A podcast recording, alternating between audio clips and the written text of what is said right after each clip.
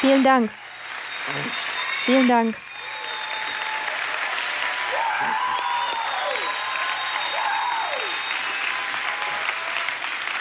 Danke. Danke. Danke, danke, danke, danke. Wow. Ich habe heute keine Witze.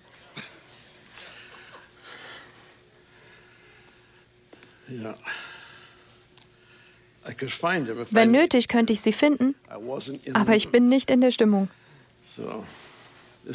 Es ist so gut, hier zu sein. Uh. Es ist so ein unglaubliches Privileg, so eine große Familie zu haben. Ich liebe sie alle. Ja, danke. Danke, danke, danke. Uh, Ich freue mich einfach über das Privileg, mit Familie und Freunden zusammen zu sein. Out Ich habe durch die Covid-Geschichte herausgefunden, dass ich süchtig nach Menschen bin. Und diese Schlucht ist nur schlimmer geworden. Sie werden mich also niemals los. Ich bin auch dankbar für dieses Privileg heute Morgen. Ich wollte heute Morgen nicht verpassen, aber ich wusste auch, dass ich das hier nicht viermal tun könnte. Das ist also das einzige Mal, dass ich heute auftauche. Ich werde sofort entrückt werden, sobald es hier vorbei ist. Ich werde nicht hier sein, um irgendein Chaos, das ich anrichte, zu beseitigen. The backslider in heart will Der im Herzen Abtrünnige wird Gott immer danach beurteilen, was er nicht getan hat.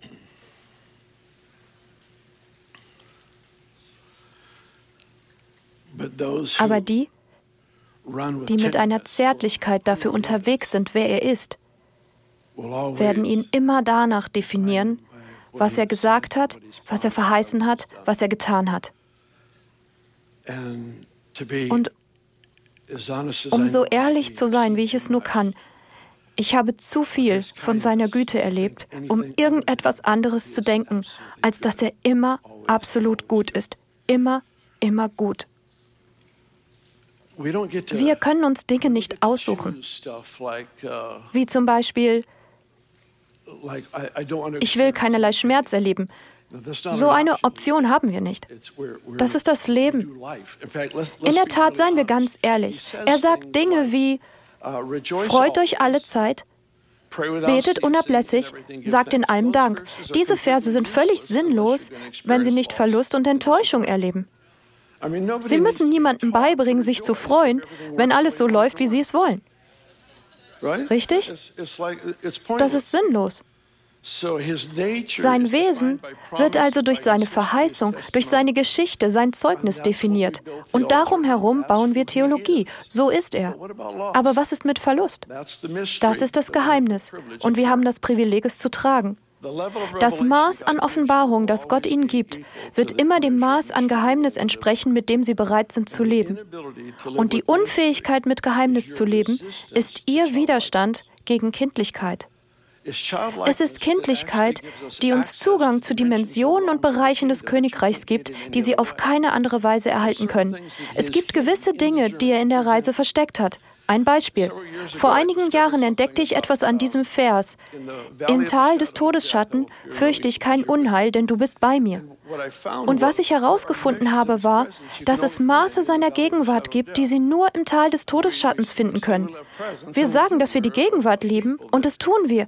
Wir sind ein Volk, das sich versammelt, um zu feiern und zu ehren, wer er ist, und das floriert durch die Gegenwart von Gottes Geist, der immer bei uns ist. Es gibt keinen größeren Schatz als ihn. Das wird es nie. Er ist der Himmel selbst.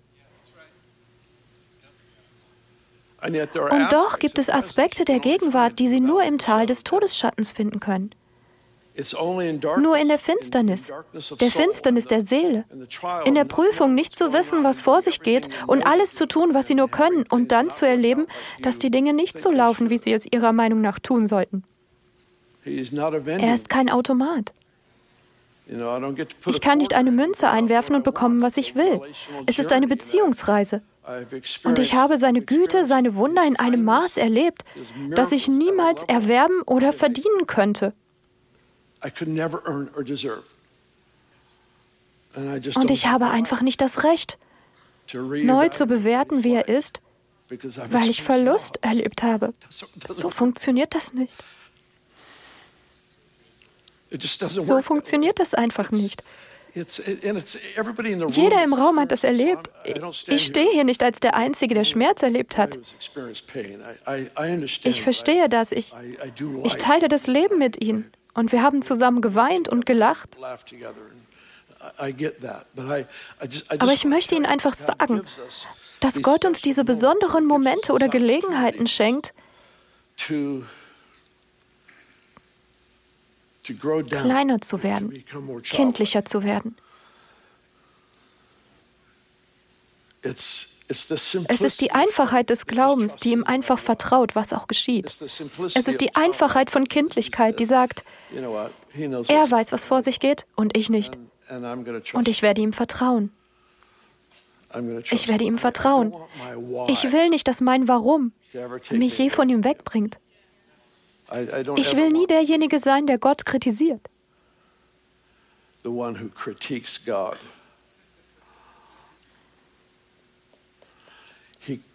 Er kritisiert mich. Dessen will ich mir stets bewusst sein. Uh,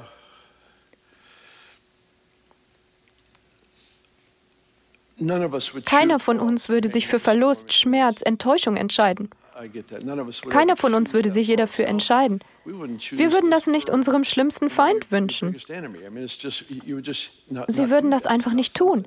Das ist nichts, wovon irgendjemand von uns angezogen werden würde. Und doch haben wir manchmal keine Option. Was werde ich also tun? Ist Gott mein Freund?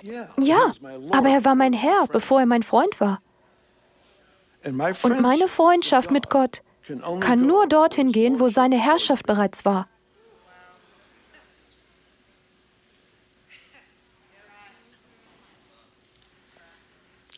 Ich kann nicht in Freundschaft mit Gott gehen, wohin ich nicht mit ihm als Herrscher gegangen bin.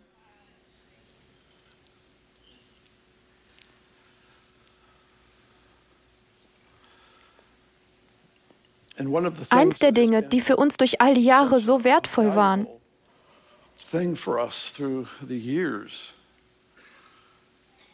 war die Erkenntnis, und ich habe das eher zufällig entdeckt, uh, als mein Vater gestorben ist. Viele von Ihnen kennen die Geschichte. Aber als er uh, starb, war ich damit konfrontiert, etwas zu lernen, was mir auf dieser Ebene nie zuvor bewusst gewesen ist. Und das war Folgendes. Ich hatte gerade einen Verlust erlebt und ich habe gerade einen Verlust erlebt. Und die Enttäuschung ist gewaltig.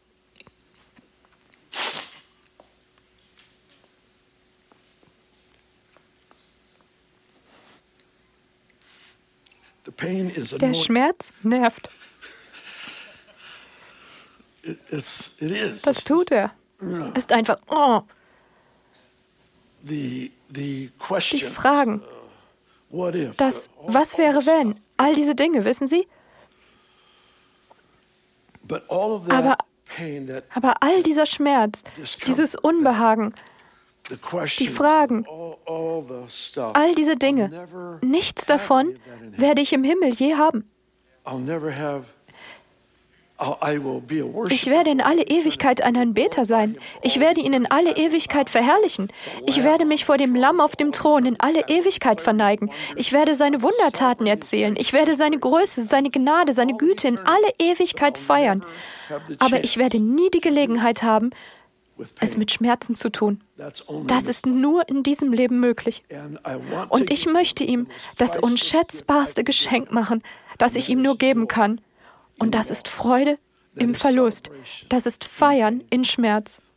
Das ist mein Recht aufzugeben, zu verstehen. Er gibt Frieden, der allen Verstand übersteigt, was bedeutet, dass ich mein Recht zu verstehen aufgeben muss, um seinen Frieden zu genießen. Einige von Ihnen haben ihre eigenen Dinge, die in ihrem Leben vor sich gehen, wo das zu einem sehr schmerzhaften Prozess wird. Aber was wir tun ist, wir danken ihm. Und heute Morgen meine Güte, es ist so wunderbar, mit Ihnen und unserer Online-Familie zusammen zu sein und Gottes Güte feiern zu können. Es ist nicht erzwungen. Es ist nicht schwer. Nicht, wenn Sie erst einmal geschmeckt haben. Wenn Sie erst geschmeckt haben, werden Sie den Geschmack seiner Güte niemals vergessen. Und es rückt alles andere in die richtige Perspektive. Alles. Das Privileg, ihm Feier und Lobpreis zu bringen. Es klingt beinahe widersprüchlich und für manche würde es erzwungen klingen, ihn als den Heiler zu ehren. Wenn sie gerade einen geliebten Menschen durch Krankheit verloren haben. Aber es ist nicht vorgetäuscht. Es ist kein Hype. Das ist, wer er ist. Das ist, wer er ist. Nun, warum ist das passiert? Ich weiß es nicht. Er arbeitet nicht für mich. Ich arbeite für ihn. Er schuldet mir nie eine Erklärung. Nie. Häufig gibt er sie, aber er schuldet mir gar nichts. Ich schulde ihm. Jeden Tag meines Lebens stehe ich in seiner Schuld. Das Privileg, Hände und Stimme zu erheben, inmitten von Tränen. Ich erinnere mich, wie meine Tante Helen, die jetzt im Himmel ist, einmal sagte, uh, dass Lachen mit Tränen einen wunderschönen Regenbogen macht. Ich verstehe es nicht, aber es gefällt mir. Also werde ich es einfach tun. Ich werde dafür sorgen, dass ich lache, während ich mich halb tot weine, wissen Sie?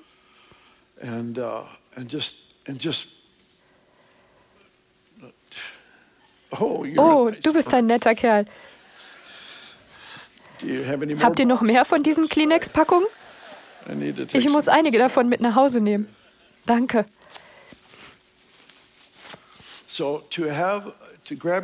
Ergreifen Sie Ihren Moment. Wir bekommen bestimmte Momente im Leben, die wir nie wieder zurückbekommen. Sie sind einmalig. Sie kommen und dann sind sie verschwunden. Und ich habe nie wieder die Chance, diesen Moment zu verwalten. Ich habe nur einen Versuch. Und diesen Moment größten Schmerzes oder größten Verlust oder größter Verwirrung, was es auch ist, zu ergreifen und zu entscheiden, ich werde mein Bestes tun, um ihm ein Opfer zu bringen, das mich kostet. Das ist es, was ich tun werde. Ich werde ihm ein Opfer bringen, das mich etwas kostet. Ich werde ihm ein Opfer bringen, das ich ihm nie wieder werde geben können. Ich habe eine Chance in diesem schmerzhaften Moment.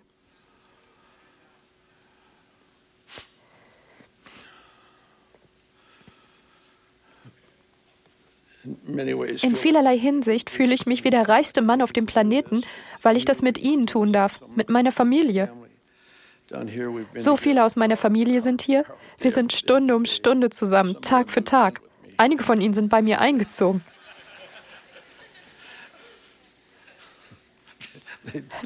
Das sind sie. Sie sind überall.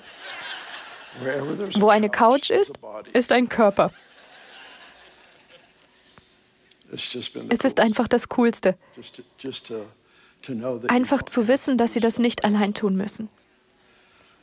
Und dann hatte ich so viele von unserem Team, sie, die sich um uns geschart haben. Und das ist unbezahlbar. Es ist unbezahlbar. Ich bin dankbar.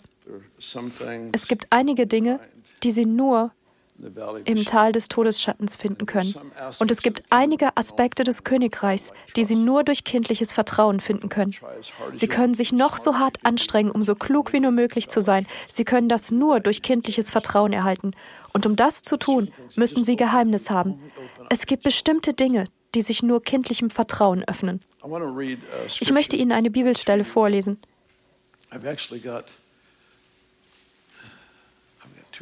Ich habe da hinten an der Wand zwei Uhren und ich bin mir nicht sicher. Ja, ja, ja, ja, ja. Ja, ja wir, wir werden im nächsten Gottesdienst einfach sagen, geht einfach nach Hause. Wann endet dieser Gottesdienst? 12.15 Uhr? Ich habe also tatsächlich noch eine halbe Stunde. Das ist genug Zeit, um Sie unglücklich zu machen. Das ist großartig.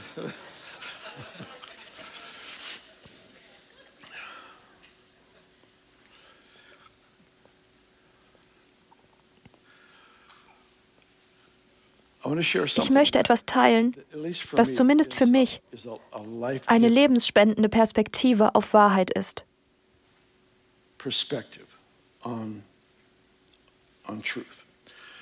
Hier ist die Sache. Trauer ist biblisch, nicht Dauer, die weinende Art von Trauer. Es ist nicht klug, Trauer zu vermeiden, wenn Sie Verlust erlebt haben. Das ist nicht zu empfehlen, weil Sie am Ende Dinge in sich vorgehen haben, die Sie nicht gut bewältigen können. Trauern mit der Familie, mit Freunden, in gewisser Weise vor Gott zu kommen und gut zu trauern. Trauern Sie gut, weil es beim Trauern zwei Optionen gibt. Trauer wird Sie entweder zum Tröster führen, in die Gegenwart des Heiligen Geistes, oder sie wird Sie zu Unglauben führen. Es gibt nur zwei Optionen. Matthäus 5,4 Glückselig die Trauernden, denn sie werden getröstet werden. Trauern kann mich in die Gegenwart führen um zu erleben, was ich nicht verstehe. Und das ist wichtig, denn meistens, wenn wir Verlust oder dergleichen erleben, werden Antworten das Problem nicht lösen. Gegenwart wird. Sagen wir, Gott taucht auf und sagt, das ist aus diesem Grund passiert, aus diesem Grund. Trotzdem tut es weh. Das löst gar nichts. Ich brauche ihn. Ich brauche es, dass er so nahe kommt, dass alles, was in mir irgendwie aus den Fugen geraten ist, seinen Platz findet. Und dort herrscht Frieden. Das bedeutet nicht, dass alle meine Fragen beantwortet sind. Es bedeutet, dass ich einfach überflutet bin mit Gottes Geist, der versprochen hat, mich nie und nimmer zu verlassen. Und in dieser Gegenwart ist Trost. Ich finde meinen Platz. Ich weiß nicht, was vor sich geht, aber ich habe einen Platz in der Gegenwart, der unwiderruflich ist. Unwiderruflich. Das ist für immer. Und dieses Maß finden Sie nur in der Trauer. Es gibt also diese Trauer, die zum Tröster führt. Aber in Markus 16, wir haben das über die Jahre einige Male studiert, aber ich komme immer wieder darauf zurück, um meinetwillen. In Markus 16, Vers 10 ging Maria hin und erzählte den Jüngern, die trauerten und weinten,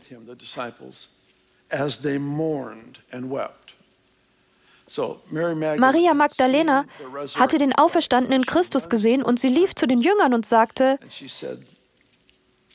er lebt. Sie sagte das, während sie trauerten und weinten. Denken Sie daran, Trauer kann sie entweder in die Gegenwart bringen oder sie kann sie dorthin bringen, wo diese Leute hingegangen sind. Es heißt, und als jene hörten, dass er lebe und von ihr gesehen worden sei, glaubten sie nicht.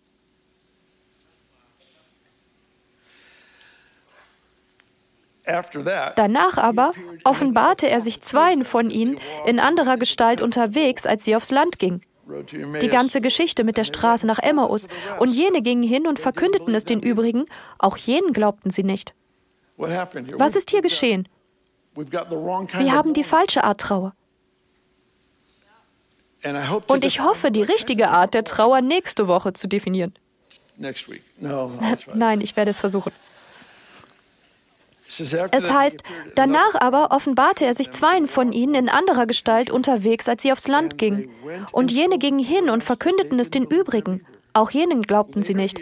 Nachher offenbarte er sich den elf Aposteln selbst, als sie zu Tisch lagen, und schalt ihren Unglauben und ihre Herzenshärtigkeit, dass sie denen, die ihn auferweckt gesehen, nicht geglaubt hatten. Sie müssen das sehen. Hier ist also Maria Magdalena. Sie sieht ihn. Sie hat eine Geschichte zu erzählen. Nicht nur, um ihre Neugier zu besänftigen. Es ist eine Geschichte, die, wenn sie ausgesprochen wird, die Gegenwart der Person freisetzt, über die sie spricht.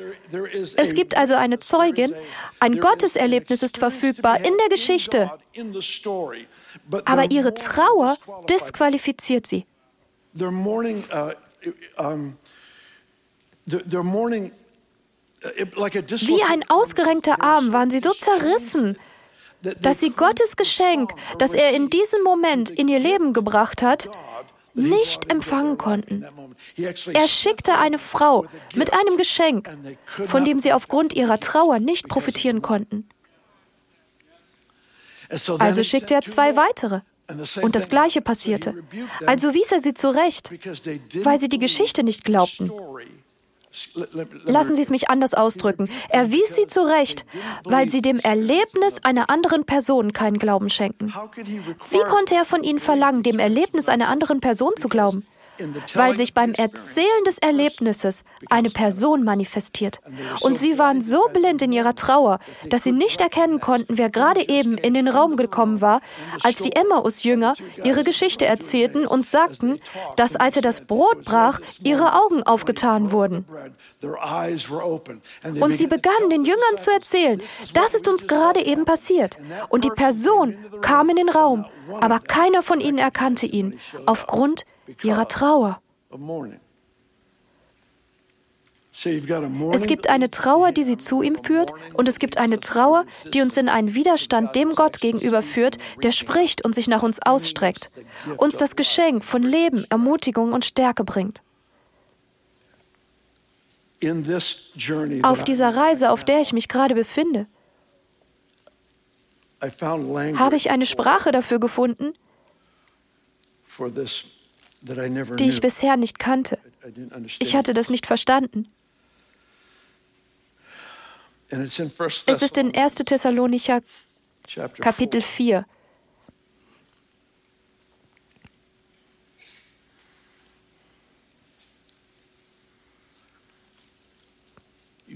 Sind Sie okay?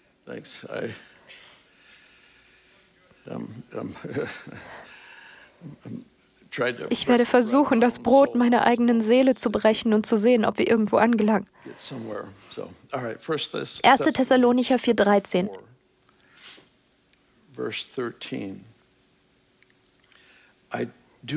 Wir wollen euch aber, Brüder, nicht in Unkenntnis lassen über die Entschlafenen, damit ihr nicht betrübt seid wie die übrigen, die keine Hoffnung haben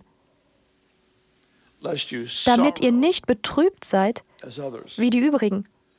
Dieses Wort betrübt bedeutet sich zu grämen, zu trauern, zu wehklagen. Durchdenken Sie das mit mir.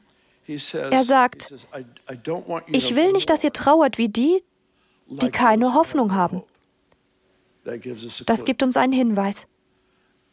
Biblische Trauer muss mit Hoffnung angereichert sein, sonst führt sie zu Unglauben. Das ist es. Das ist es, genau das.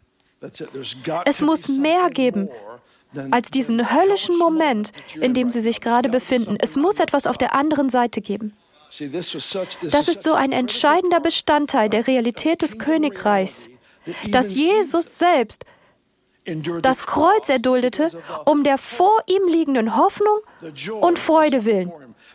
Es gab Hoffnung auf der anderen Seite. Und deshalb konnte Jesus das Entsetzlichste erdulden, was je eine Person erduldet hat. Und das war dafür. Das war dafür. Hier kommt er also und sagt, du wirst nie von einer Situation übermannt werden, wenn du Hoffnung hast.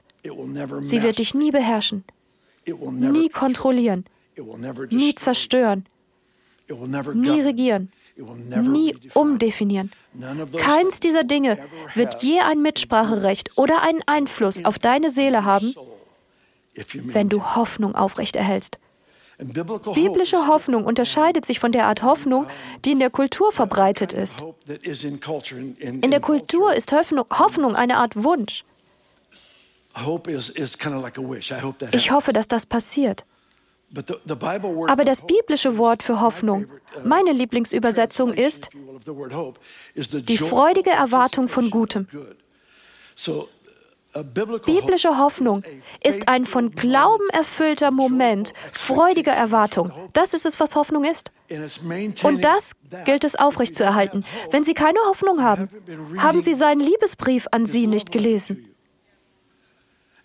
Und wenn Sie ihn gelesen haben und keinen Grund zur Hoffnung finden, weiß ich nicht, was ich Ihnen sagen soll.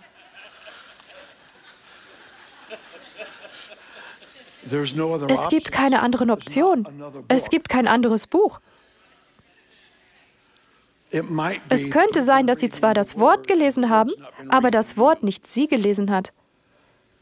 Denn wenn wir vor ihn kommen, ich verlasse Momente mit ihm nur mit dem Maß signifikanter Veränderung, wie ich zu ihm in Hingabe gekommen bin. Hingabe misst alles.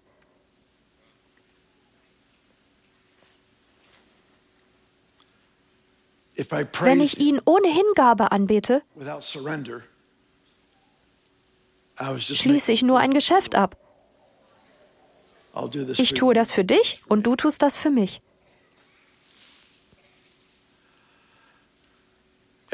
Jeder Teil dieser Reise ist das große Privileg der Hingabe. Großer Glaube, wie wir so oft gesagt haben, kommt nicht von Abmühen, sondern von Hingabe.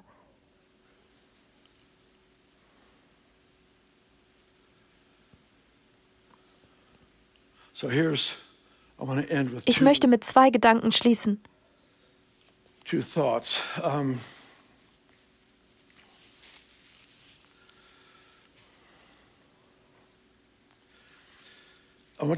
Bitte sehen Sie sich mit mir Hebräer 12 an.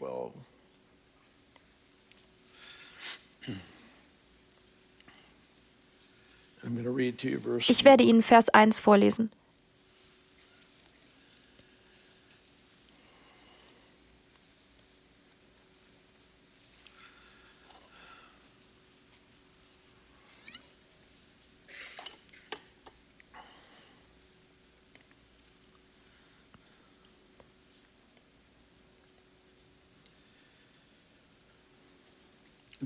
Deshalb also lasst nun auch uns, da wir eine so große Wolke von Zeugen um uns haben, jede Bürde und die uns so leicht umstrickende Sünde ablegen und mit Ausdauer laufen den vor uns liegenden Wettlauf.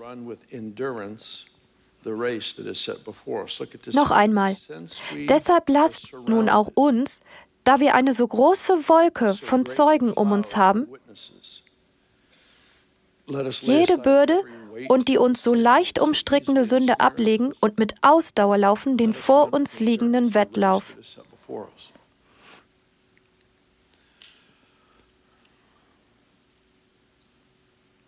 Erinnern Sie sich an den Vers Tod, wo ist dein Stachel? Niemand, der sich der Ewigkeit bewusst ist, kann im Tod den Stachel finden. Die Ewigkeit hat bereits begonnen. Der, der ewig lebt, der auferstandene Christus, der auferstandene König, wohnt in jedem wiedergeborenen Gläubigen. Und da ist diese fortwährende Reise und Vorgeschmack auf die Ewigkeit.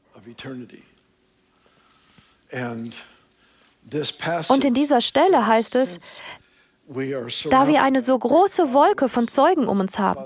Was ist die Wolke von Zeugen? In Kapitel 11 geht es um die Helden des Glaubens. Also sagt er, da wir die um uns haben, die uns vorausgegangen sind und jetzt für immer beim Herrn sind. Diese Helden des Glaubens sind tatsächlich wie eine Wolke, die uns umgibt. Es ist interessant, weil das unbestreitbar und absolut wahr ist, müssen wir auf eine bestimmte Weise leben. Heiligkeit und Ausdauer. Heiligkeit und Ausdauer. Was sagt mir das? Es sagt mir, dass meine Leidenschaft für Heiligkeit und meine Langlebigkeit, meine Fähigkeit, schwierige Situationen zu ertragen, für gewöhnlich meinem Bewusstsein für die Ewigkeit entspricht.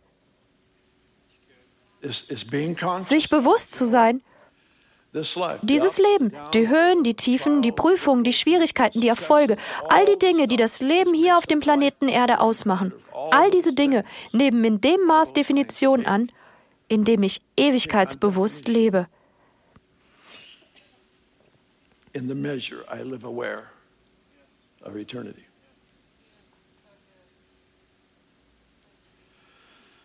Wolke von Zeugen. Chris illustriert das immer so großartig mit den Läufern, die den Staffelstab übergeben. Uh, uh, Wie wird das genannt? Der Staffellauf, danke. Helfen Sie mir. Ich werde taub. Der Staffellauf. Sie haben also vier Männer oder Frauen, die diesen Staffellauf rennen und den Staffelstab übergeben. Wenn die erste Person mit ihrem Teil des Staffellaufs fertig ist, geht sie nicht rein und nimmt eine Dusche. Sie bleibt auf dem Feld, um zu sehen, was die nächste Person, die übernächste Person und die letzte Person tut. Und jeder in der Staffel erhält seinen Preis nach dem Abschneiden des letzten Läufers. Nun raten Sie, die Tribünen des Himmels sind mit denen gefüllt, die uns vorausgegangen sind und sehen wollen, was wir mit dem anfangen werden, was uns gegeben wurde, weil sie ihren Preis, das ist biblisch, sie erhalten ihren Preis entsprechend unseres Abschneidens. Das ist verblüffend. Das ist absolut verblüffend. Und um uns zu helfen, es gut zu machen, sind zwei Dinge für den Schreiber des Hebräerbriefs entscheidend. Die zwei Dinge, die von absolut überragender Bedeutung sind, sind erstens Heiligkeit und zweitens Ausdauer. Und so sagt er, ihr steckt hier mittendrin. Die, die das Rennen vor euch gelaufen sind, sehen zu. Vergesst das nicht. Vergesst das nicht, weil ihr keine dummen Entscheidungen treffen werdet, wenn ihr euch daran erinnert.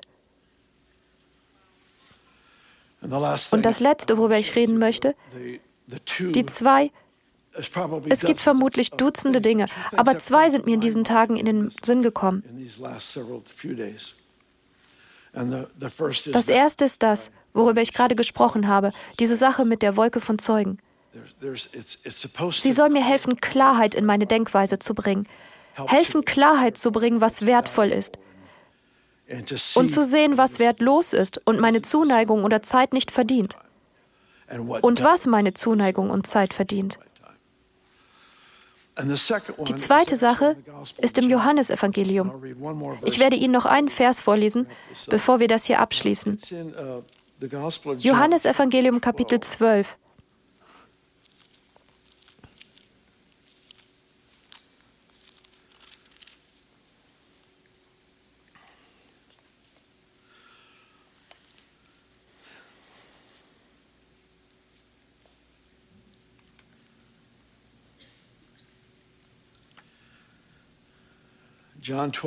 Johannes 12. Es ist alles gut. Lesen Sie einfach irgendwo.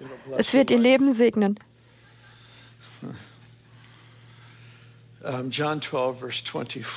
Johannes 12, 24. Wahrlich, wahrlich, ich sage euch, wenn das Weizenkorn nicht in die Erde fällt und stirbt, bleibt es allein. Wenn es aber stirbt, bringt es viel Frucht. Jeder Vers, den ich heute vorgelesen habe, steht in einem Kontext, der mit Sicherheit ein eingehenderes Studium verdient, als ich es heute geben kann. Aber ich möchte nur ein paar Prinzipien daraus ziehen. Das erste, diese Wolke von Zeugen. Da ist etwas an dieser nächsten Phase des Rennens für uns, dieses bewusst Leben. Sprechen Sie nicht mit den Toten, seien Sie nicht dumm. Aber leben Sie bewusst. Leben Sie in dem Bewusstsein, dass wir nicht alleine sind und dass es nicht um uns geht. Es geht nicht um uns. Wir dürfen Entscheidungen treffen, von denen die Zeugen profitieren und durch die Gott verherrlicht wird. Und die letzte Sache, die ich für mich und hoffentlich auch für Sie hilfreich halte, ist, dass jeder Verlust und jede Enttäuschung zu einem Samen werden kann, der Zunahme bringt. Seien wir wirklich ehrlich, manche Menschen erleben diese Krise, diese Tragödie und gehen sie nie mit dem Herrn durch. Und so bleibt dieser Same, was steht da? Er bleibt allein. Er setzt in unserem Leben nie das frei, was nur Gott mit Verlust tun kann nämlich Zunahme zu bringen, Segen zu bringen, Belohnung zu bringen. Nur er kann die Krise nehmen und etwas aus ihr machen, das unser Leben für immer verändert. Nur er kann das tun. Und ich habe so viele Jahre lang so viele von uns durch Krise und Verlust gehen sehen. Und da ist das Wein, was gut ist, Da ist die Trauer, aber es wird nie zu etwas, das wir mit Gott zusammen bereisen. Ich brauche keine Erklärung von ihm. Ich brauche ihn. Ich brauche nur ihn. Ich brauche Gottes Angesicht. Ich brauche Gottes Antlitz. Ich brauche diese zärtlichen Momente, in denen ich mein Bestes tue, ihn einfach nur zu ehren, ihm einfach nur zu danken. Ich brauche diese Momente der Interaktion. Warum? Weil in diesem Prozess ein Same in den Boden gegeben wird, der Zunahme hervorbringen wird. Er wird. In Galater 6 heißt es, Gott lässt sich nicht verspotten. Denn was ein Mensch sät, das wird er auch ernten. Was heißt das? Zu denken, dass ich einen Samen in den Boden pflanzen kann, ohne dass er eine Belohnung hervorbringen wird, bedeutet Gott zu beleidigen. In dieser Weise hat er die Natur selbst geschaffen, dass es Saat und Ernte geben wird. Und ein Teil davon ist unsere Verluste, unsere Schmerzen, unsere Enttäuschung, all die Dinge, die nicht so gelaufen sind, wie wir dachten zu nehmen und einfach dem einen zu geben, der weiß, was zu tun ist. Sohn, ich nehme das. Und ich werde es in den Boden geben und beobachten, was passiert. Das Wichtigste ist, dass er verherrlicht wird. Wir dürfen profitieren, aber es geht nicht um uns. Er wird verherrlicht durch die Zunahme, durch den Segen.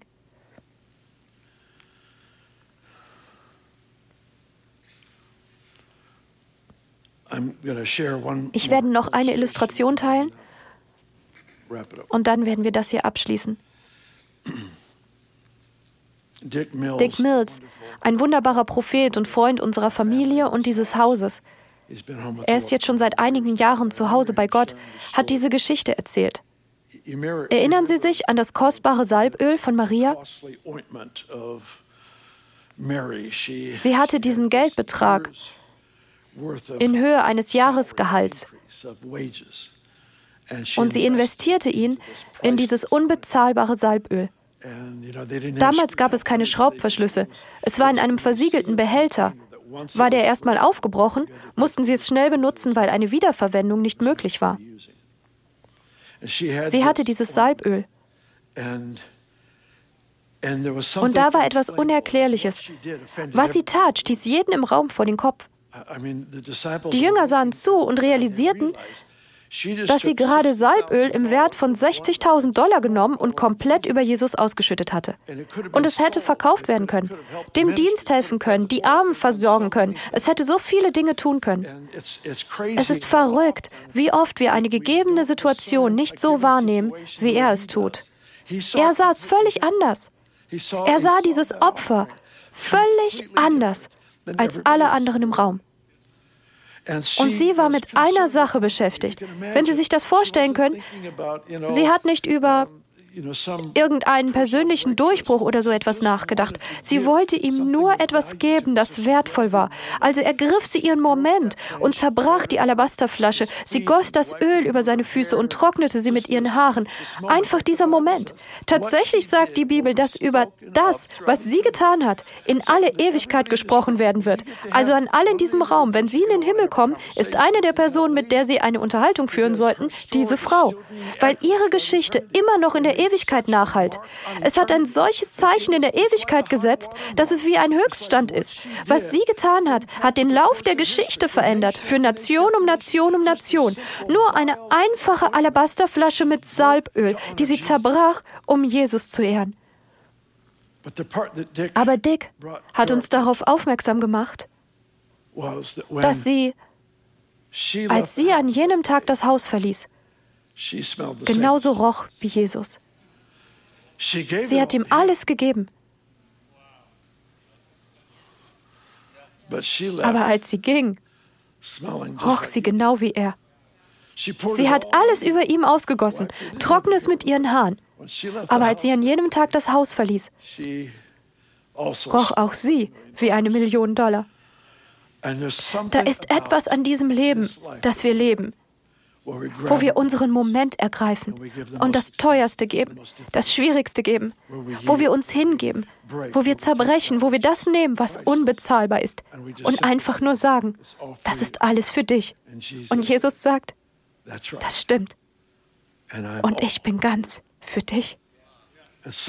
Etwas passiert in dieser Transaktion, obwohl ich nie beabsichtigt hatte, dass es dabei um mich geht. Scheint er sich mir noch mehr anzuvertrauen. Ich kann das nicht erklären. Ich bin mir nicht mal sicher, ob ich selbst weiß, wovon ich rede. Aber ich weiß, dass es wahr ist. Lassen Sie mich das anders ausdrücken. Ich weiß nicht, wovon ich rede. Aber ich weiß, dass er sich denen anvertraut, die bereit sind, das Geheimnis anzunehmen, als Kind zu leben, ein wahrer Anbeter zu sein, sich nicht in den Vordergrund zu rücken, sondern wahrhaftig den Namen Jesus zu ehren. Stehen Sie bitte auf.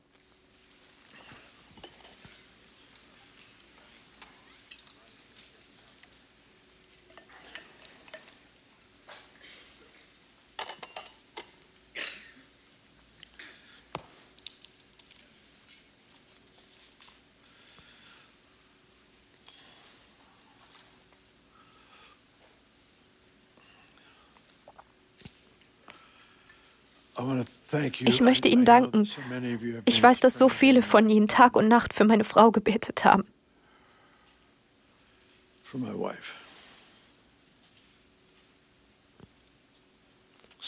Ich bin so dankbar. So dankbar.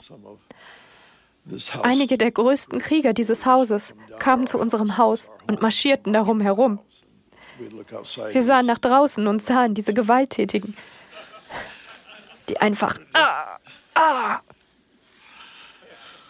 Ist einfach die coolste Sache auf der Welt. Jeder sonst auf dem Planeten würde uns für verrückt halten. Aber das machte von allem, was ich gesehen habe, den meisten Sinn. Und die Gebetstreffen, die sie sich spontan in ihren Häusern und auf unserem Twinview Campus versammelt haben. Dafür stehe ich für den Rest meines Lebens in ihrer Schuld. Ich bin so dankbar. Und ich bin so dankbar, dass diese Geschichte, diese Reise nicht zu Ende ging. Als Benny in den Himmel aufgenommen wurde. Ich werde den Moment mein Leben lang nicht vergessen. Dieser Moment ist unbezahlbar. Ein unbezahlbarer Moment. Zu danken. Und dann zu erleben, wie sie in die Ewigkeit aufgenommen, eskortiert wird. Verschwenden Sie Ihre Momente nicht. Sie sind schmerzhaft, aber unbezahlbar. Und sie prägen uns. Und ich bin dankbar. Ich bin dankbar. Ich bin dankbar für sie. Ihr Tod war das Ende eines Teils meines Lebens. Das kann ich nicht leugnen. Aber in einem größeren Kontext ist es auch der Anfang von etwas anderem der Anfang. Lou Engel. Ich habe vergessen, wo er war, aber er rief mich an und sagte, ich muss dich sehen. Und er sagte mir, warum. Und er flog nach Redding für ein 20-minütiges Treffen mit Benny und mir. Eigentlich mit Benny. Ich war das Anhängsel. Falls Sie je die dritte Person bei einem Date waren, das war ich in diesem Moment. Ich war die dritte Person. Er kam wegen ihrem Buch, das sie über das Abendmahl geschrieben hatte. Irgendwann in der Zukunft werde ich es der Reihe nach erläutern. Mehr Informationen, als ich Ihnen jetzt gerade geben kann. Aber der Herr hat ihn in den Tagen zuvor in eine sehr interessante Erfahrung hineingenommen, bei der der Herr begann, zu ihm und seinem Team zu sprechen, dass eine massive Erweckung unterwegs ist zu unserer Nation. Und er nannte es die Abendmahlerweckung, weil durch den gebrochenen Leib und das vergossene Blut etwas freigesetzt wurde. Und er wollte mit ihr sprechen, ihr Fragen stellen und dann sollte sie ihm ihre Hände auflegen und beten. Wir ahnten in diesem Moment nicht.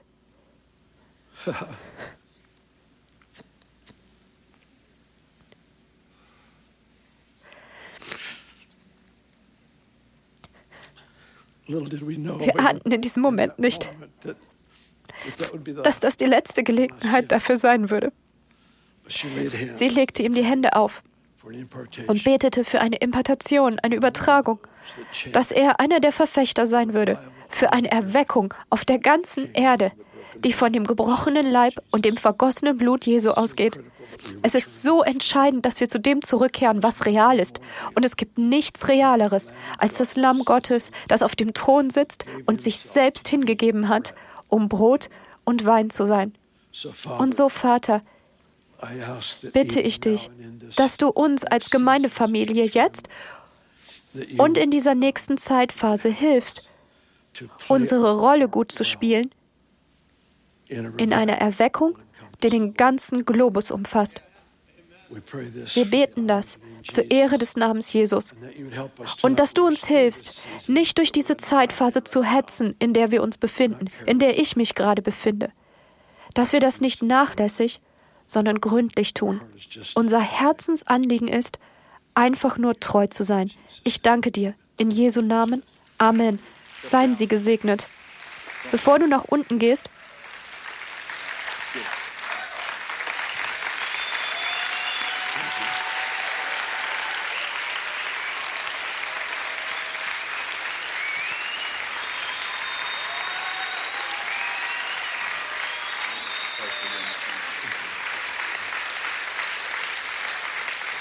So gut.